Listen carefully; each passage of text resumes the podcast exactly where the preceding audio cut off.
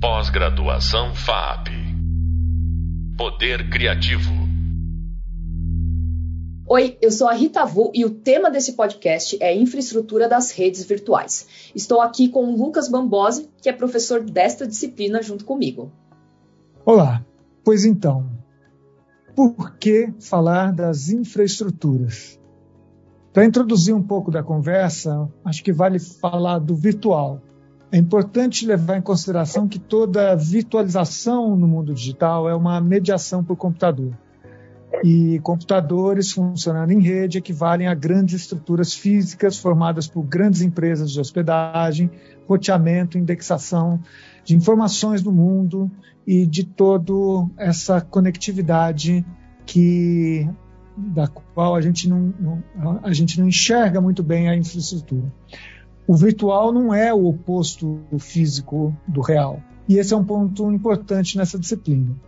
Em contraste o que se entende pelas metáforas da rede, geralmente associadas a pouca densidade material, como nuvem, cloud, ondas, sinais Wi-Fi, campos eletromagnéticos, dados digitais, por trás disso estão infraestruturas físicas pesadas necessárias ao funcionamento dessas redes.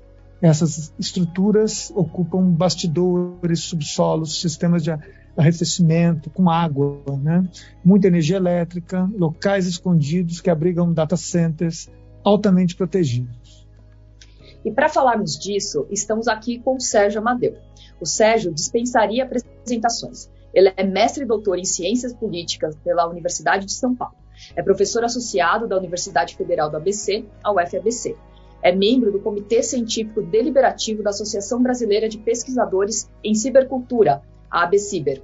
Integrou o Comitê Gestor da Internet no Brasil entre 2006 e 2005 e entre 2017 e 2020. É uma honra ter o Sérgio aqui com a gente.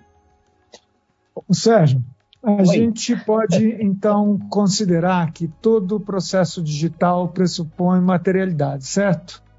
A gente está conversando aqui via Zoom, mas a gente tem Sim. computadores, telas, cabos, roteadores, satélites, servidores, data Sim. centers nesse encontro.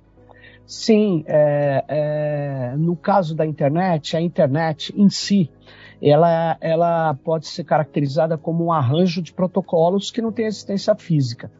Né? Ele tem várias camadas que a gente chama de lógicas. Né?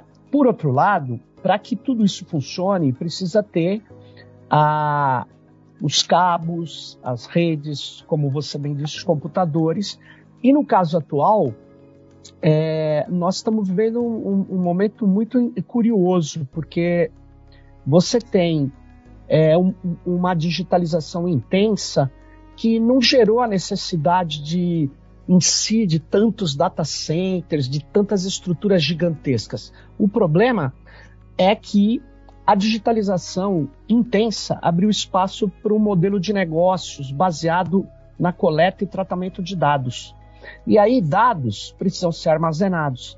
E o, o absurdo é que hoje, né, é, sei lá, a gente é, vê que um dos principais problemas ambientais hoje de gastos de energia, como vocês bem já falaram, é o problema é, do armazenamento de dados.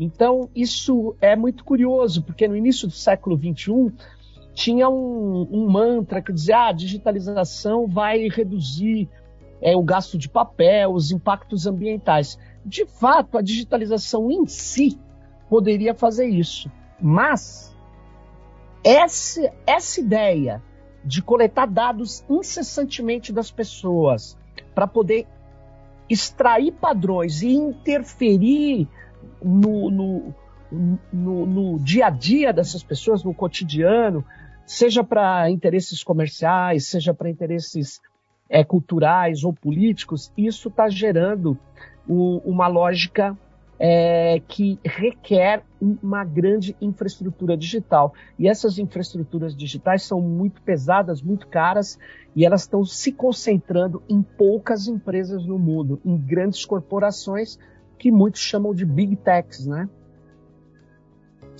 Mas por que, que é importante entender essa estrutura, enxergá-la? Você acha que é importante? Eu acho que é importante pelo seguinte: é, se você não, não, não considera essas infraestruturas imateriais e materiais, por exemplo, porque o algoritmo é imaterial, ele ele está ele tá controlando o que eu vejo nas redes sociais. Agora, os dados que eles estão coletando, por exemplo, o Facebook tem mais de 800 registros de dados coletados de cada um de nós. Aonde esses dados estão sendo coletados? Para quem que eles estão sendo passados? Como eles estão sendo, vamos dizer assim, auditados? Será que eu tenho o direito de falar, não, para, parem de cortar, parem de cruzar dados dessa forma? Bom, se esse dado está hospedado lá na Califórnia, os Estados Unidos, por exemplo, têm uma legislação incompatível com a Lei Geral de Proteção de Dados do Brasil. A lei geral brasileira é compatível com a europeia, mas não com a norte-americana. Os americanos têm uma liberalidade para cruzar dados, para desrespeitar direitos, muito maior do que no Brasil. Então, quando esses dados saem do nosso controle, do controle da, da, da, da nossa jurisdição, são armazenados em data centers, em infraestruturas em outros locais, muitas vezes você nem sabe onde eles estão, você não tem como é, solicitar que eles sejam apagados. Por exemplo, é, muitos que estão nos ouvindo aqui entram lá na configuração do Google e falam apague essa configuração que permite do Google armazenar minha, meu deslocamento nos ambientes urbanos. Ou não, meu deslocamento em geral, né? Aí o que. O, eu apago aqui, mas quem me garante que ele apagou lá no data center dele? Ele apaga para quem está vendo meu celular, meu computador, mas quem me garante, como diz a pesquisadora José Van Dyke, que eles cumprem os contratos? Nós vimos que não cumprem em várias situações. Isso ela chama de dataísmo, que é uma crença cega nos dados, nas tecnologias e nas big techs, que você acha que você ou nós, todos nós, desconfiamos muito dos estados, mas a gente desconfia pouco das grandes corporações. E se você for ver, não é assim que funciona. As grandes corporações têm cometido violações absurdas por aí afora. Então, eu poderia ficar falando aqui durante vários casos, mas vou lembrar um. Vou lembrar um.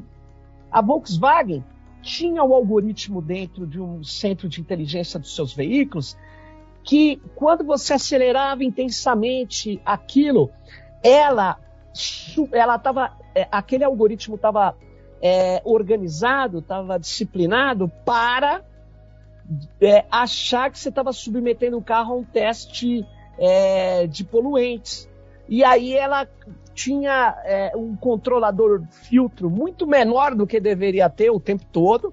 Aí ela controlava, ela acionava aquilo para evitar que o detector de poluentes é, é, é, agisse. Então, na verdade, era uma trapaça. uma trapaça cometida pela Volkswagen, que é uma empresa, vamos combinar, considerada idônea, não. Ela é idônea, séria, mas é uma trapaça. Tanto é que caiu a diretoria. Eu posso ficar falando vários casos aqui, é, mas eu queria dizer o seguinte: é muito, muito complicado a gente crer é, simplesmente nos dados, assim, que eles podem fazer mais do que deveriam ou menos que deveriam, e crer nessas infraestruturas. A gente precisa ter aquilo que é fundamental numa democracia, que é o poder da auditabilidade, o poder do controle democrático. E controle não é censura, controle é, se nós não controlamos, os únicos que controlam o que acontece nas plataformas são os acionistas que é, são é, donos dessas plataformas. Então, eu prefiro o controle democrático mesmo da sociedade. Professor, legal. É, você falou para a gente da importância do armazenamento dos dados, os data centers, é, da localização desses hardwares. Eu queria perguntar para você, por que, que essa localização também importa? Inclusive, não só dos data centers, mas se a gente pensa em tráfego de dados, enfim, todos esses pacotes de dados circulando, a gente tem os nós, que também são muito importantes e, acabam estando muito mais distribuídos do que esses data centers, né? Esses, os famosos Sim. Internet Exchange Points. E Sim. por que tudo isso é importante, né? Enquanto uh, concentração e até pensando em auditoria desses dados, quando o governo pede ou, ou por outras questões, É, como, por que, que, que, essa localização é importante? Até porque quando a gente fala de dados, as pessoas pensam muito de que esses dados estão muito na mão das empresas, né? Google, Meta, Amazon, Sim. e a gente está falando de outras empresas privadas que também têm esse controle, apesar de não ter o armazenamento, porque tem o controle do tráfego, né? Do, do cabo, da rede. Sim. É, o, o, o, o, lance da gente poder ter pontos de troca de tráfego no Brasil não é só importante porque ele, ele diminui né, para vários, vários tipos de processamento o tempo gasto, o gap que se gasta em esse dado ser roteado lá na Califórnia. Mas é também porque quando os dados que devem trafegar só dentro do nosso território, eles podem fazê-lo, é, eles evitam que passe por infraestruturas que nós não sabemos o que elas fazem com os dados, se elas tiram uma cópia dos dados, como existia um, um, um software do, do, da Polícia Federal Americana, o FBI, que chamava Carnivore, e ele copiava todos os dados que tinham determinadas palavras, determinadas frases, inclusive de mensagens que roteavam pelos Estados Unidos. Rotear é, sei lá, eu preciso mandar uma, uma mensagem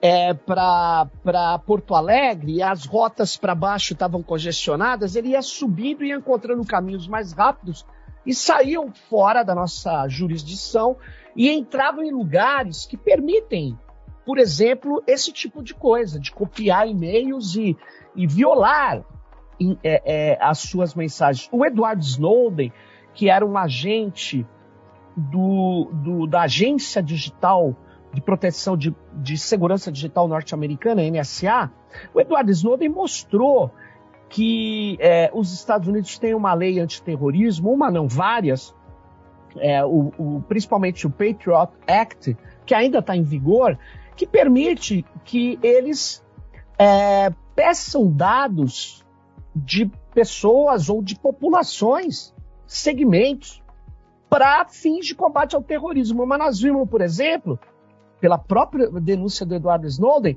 que é, o Brasil não dá cobertura para terrorismo, não é um território de terroristas, nem a Alemanha. E eles pegaram milhões de dados daqui, e-mails, violaram via as empresas de entretenimento ou de hospedagem, ou de e-mails, no caso Google, Microsoft, as empresas que a gente usa.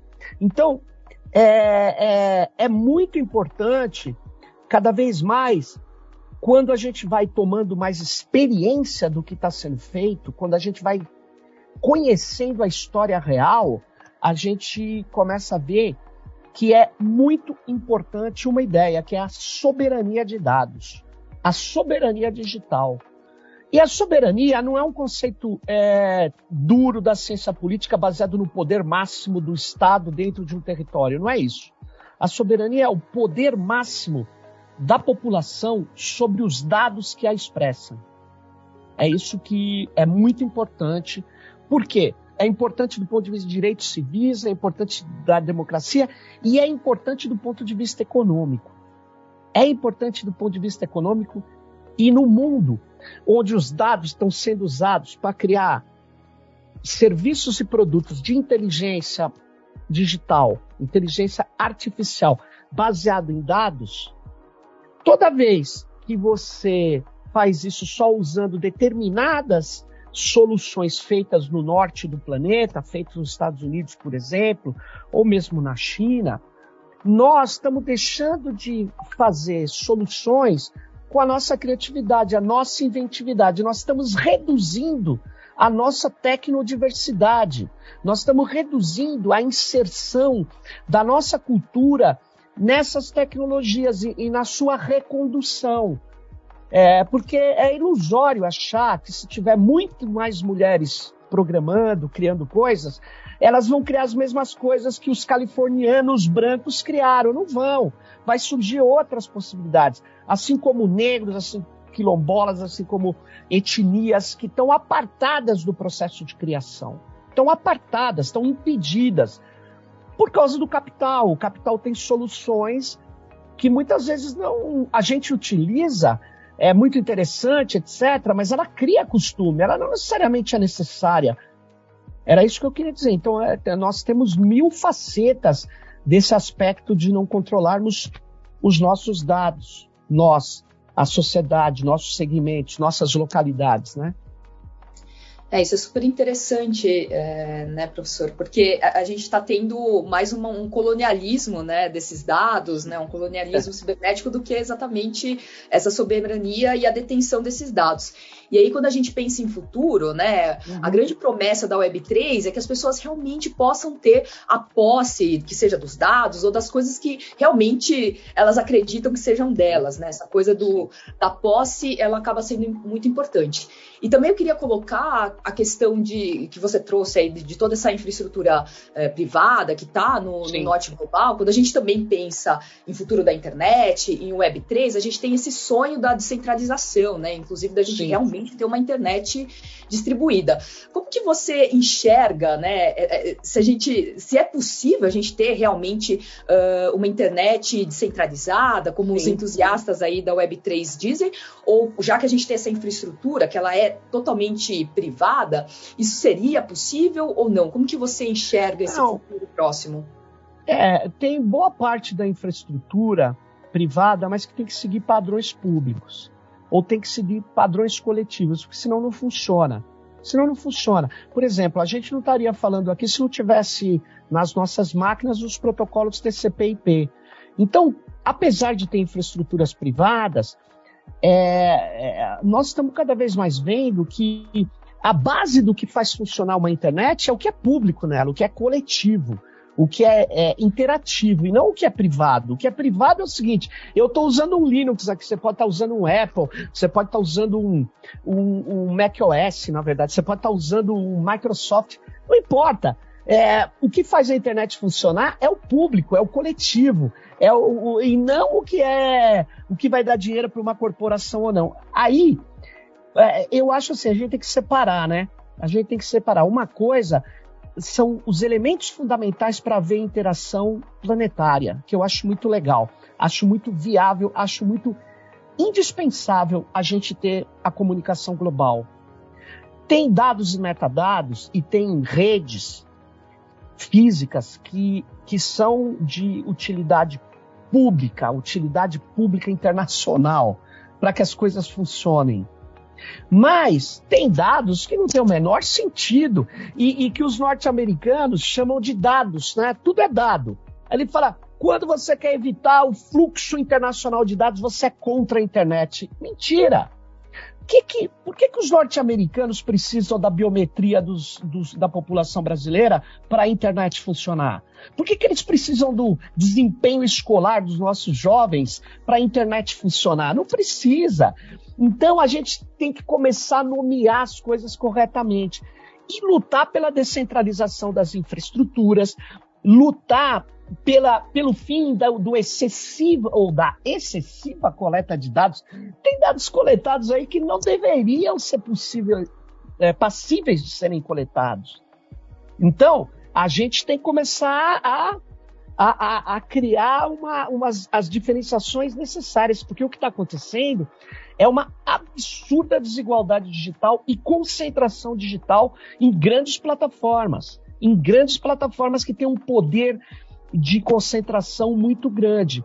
Olha só, tem uma coisa que eu vivo falando, virou um mantra nos meus últimos meses aí, mas eu aproveito aqui também vou falar. que é o seguinte: o governo federal brasileiro está pegando dados dos servidores, mais de um milhão de servidores públicos federais, civis, militares e pensionistas, e ele está deixando que esses dados, toda vez que os servidores utilizam o aplicativo que ele obriga a usar, ele diz que não, mas se você não instalar, você não acessa o seu contract check, etc., que é o SouGov BR. Toda vez que você dialoga com esse SouGov, os dados são respondidos pelo IBM Watson, lá nos Estados Unidos. Agora vem cá, eu estou treinando com dados cruciais a, o, a, o que a gente chama de algoritmos de processamento de linguagem natural de uma empresa privada que fica nos Estados Unidos que vai, que vai ter capacidade de resposta em língua portuguesa melhor do que qualquer universidade brasileira, do que qualquer empresa brasileira. Então eu digo, isso é um absurdo. É um absurdo. Então a gente precisa saber sob vários pontos de vista de direitos civis, de privacidade, de proteção de dados, de economia, de cultura, de capacidade inventiva, de, de possibilidade da gente criar coisas aqui. Então, é por isso que a gente defende que a gente descentralize as infraestruturas, mas isso não é para acabar com a comunicação planetária. Ao contrário, é para que a comunicação planetária possa ser cada vez mais equitativa e menos concentrada em poucos polos, como é hoje. Sérgio, muito bom, muito boa essa, essa apontar isso. Isso tem uma, uma confluência muito interessante com, a, com, o tema da nossa disciplina. Percursos, mobilidade, geolocalização, a gente acaba é, pensando nisso em termos das mídias locativas, né? mas você apontou outros aspectos desse fluxo de, de sinal, Sim. de interplanetário mesmo. Né? É, eu acho que a gente vai ter que, que, uma última pergunta, Rita. Eu acho que você, tá você, você tinha uma última pergunta. Que eu vou ter e, que voar aqui também. Sérgio, e, e, diante do que a gente tem hoje, né, em termos de internet, para finalizar, você acha que é possível a gente pensar em free flow of information? A gente pode ainda ter uma, uma internet livre? Eh, pensando até nessa descentralização ou não dessas infraestruturas, né? De que maneira uma legislação então global, né, e não de cada país, e aí está atrelada, né, por onde passam esses dados, por onde estão os data centers, etc. Você acha que essa legislação global ela poderia ajudar nesse sentido? Como que você imagina esse, esse futuro é. da internet? Um, um, um tratado internacional primeiro passo para garantir aquilo que é indispensável para funcionar a internet. Eu defendo isso. Eu defendo um livre fluxo de informações, metadados e dados indispensáveis para a internet. Por exemplo, eu estou criando um blog da minha disciplina. O blog da minha disciplina, ele pode ser acessado por um australiano, um russo, um chinês, um neozelandês, não importa, por qualquer um. É, é, é eu estou pondo na internet exatamente por causa disso. Agora, olha só, o metadado para poder se localizar e as máquinas acharem meu blog também eles têm que estar livres. Agora, vem, insisto nisso. Agora, qualquer informação que eles extraem aqui, qualquer conversão dos fluxos da vida em fluxos de dados tem que ser levados para fora do país, tem que gerar riqueza lá e pobreza aqui? Não. É isso que eu, que eu coloco. Não. Então, eu acredito é, em que é necessário que a gente controle os fluxos de dados e garanta a liberdade de dados para aquilo que onde ela é indispensável. Então, é, porque na verdade o que está acontecendo hoje é que há uma brutal concentração das atenções e dos dados em poucos sites no planeta, principalmente redes sociais online. E isso, quer dizer, a gente precisa deixar muito claro que isso é um mega problema de desigualdade, de destruição cultural, de redução da diversidade. Então, é preciso denunciar isso, porque senão fica aquela ideia: a liberdade é a liberdade do mais forte, aquele que tem grana para concentrar atenções, que tem grana para montar, coletar dados de todo mundo e fazer coisas que chamem a atenção de microsegmentos sociais, é, que tem condição de ficar fazendo essas coletas absurdas, desnecessárias de dados, que tem sentido só para concentração de poucos. Então, é, eu acho que nós devemos é, é, denunciar isso e tentar fazer estruturas cada vez mais distribuídas. Não que eu tenha ilusão que distribuição é igual à democracia. Não. Uma coisa é distributivo, outra coisa é o democrático. E agora, o democrático pode atuar em plena consonância com aquilo que está distribuído. E o democrático tem que assegurar o direito de exposição, de visualização e de fala para aqueles que não têm dinheiro para capturar atenções. Porque o que está acontecendo hoje é uma, uma tragédia para a democracia. São algoritmos opacos, misturados com o poder do dinheiro que é jogado assim monumentalmente nessas redes de captura de atenções. Então eu acho assim, eu acredito sim que os dados têm que ser livres para garantir a comunicação livre. Agora, eu vou falar de novo: pegar dados dos adolescentes brasileiros, do seu desempenho escolar, não tem nada a ver com liberdade. Tem a ver com exploração econômica. E aí eu sou contra. É isso. Muito bom, Sérgio. Algoritmos opacos é um termo excelente para a gente discutir. São questões mesmo prementes e urgentes. Eu acho que a gente fica aqui, né, Rita? Valeu. É, o tema da infraestrutura é abordado também no tema 3 do e-book, o nosso Hub Leitura. Lá tem um link para um podcast do André Lemos que complementa o assunto.